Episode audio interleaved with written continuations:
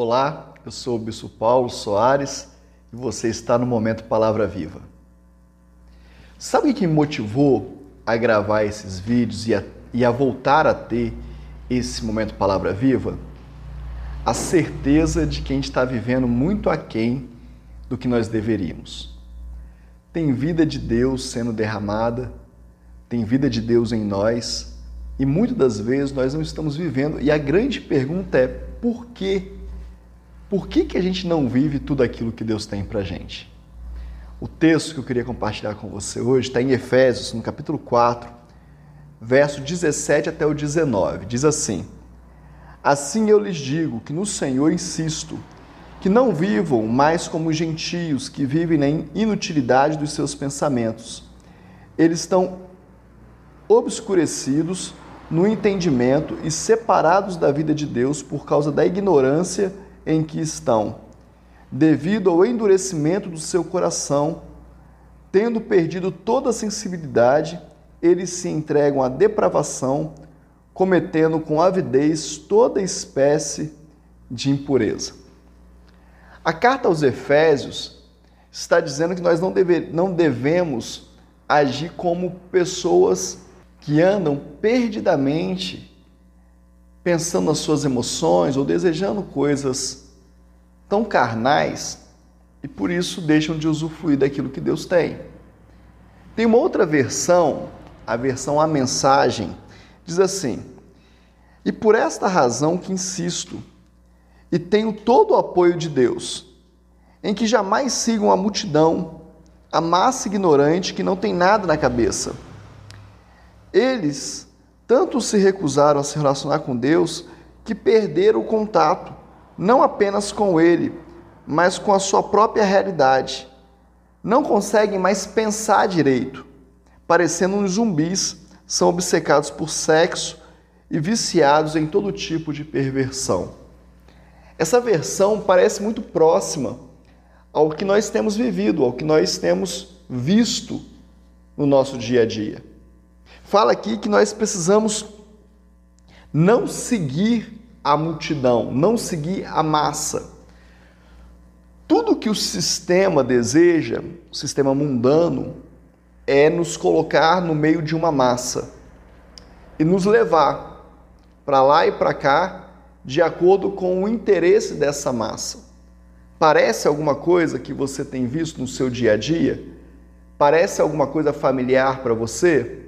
A mídia, a internet, todo tipo de mídia, né? a televisão, a mídia impressa, tantas pessoas querendo gerar conteúdo para manipular a nossa mente, as nossas escolhas, os nossos sentimentos, nos fazer sentir como eles acham correto. Olha que coisa interessante que na carta aos Efésios está dizendo. Nessa versão também diz o seguinte: é uma massa ignorante e que não tem nada na cabeça. Por que, que não tem nada na cabeça? Porque perdeu o contato com a realidade, perdeu o contato com Deus. Diz assim, ó, eles tanto se recusam a se relacionar com Deus que perderam o contato não apenas com Ele, mas com a própria realidade. Que deixa eu te falar um negócio, a realidade da vida está em Deus. Jesus disse: Eu sou o caminho, a verdade e a vida. Tudo que existe, tudo que acontece, acontece a partir de Deus, a partir da sua criação. E quando nós perdemos esse contato, nós perdemos a realidade da nossa própria vida, deixamos de pensar, e por isso que a palavra de Deus nos fala para termos a mente de Cristo ou para renovar a nossa mente, não nos acostumar, não nos conformar. Eu queria desafiar você nesse vídeo de hoje a se tornar alguém que não se conforma com as coisas do jeito que estão, com os resultados do jeito que estão sendo apresentados, a não se conformar com a mesmice, com a mediocridade e fazer valer a vida que Cristo entregou na cruz por mim e por você, e fazer valer a inteligência que Deus te deu e fazer valer o Espírito Santo de Deus que habita em você? Fazer valer a aliança que Deus tem com você? A oração de homens e mulheres pela tua vida? A entrega dos discípulos, dos apóstolos de Jesus, para que hoje nós pudéssemos estar aqui falando disso? Vamos fazer valer? Vamos fazer valer a pena tudo isso? E vamos viver vida de verdade? não como massa de manobra, não consegue nem pensar direito. Não, você pensa, eu penso. Nós pensamos, o Espírito Santo de Deus habita em nós, nos dá discernimento das coisas.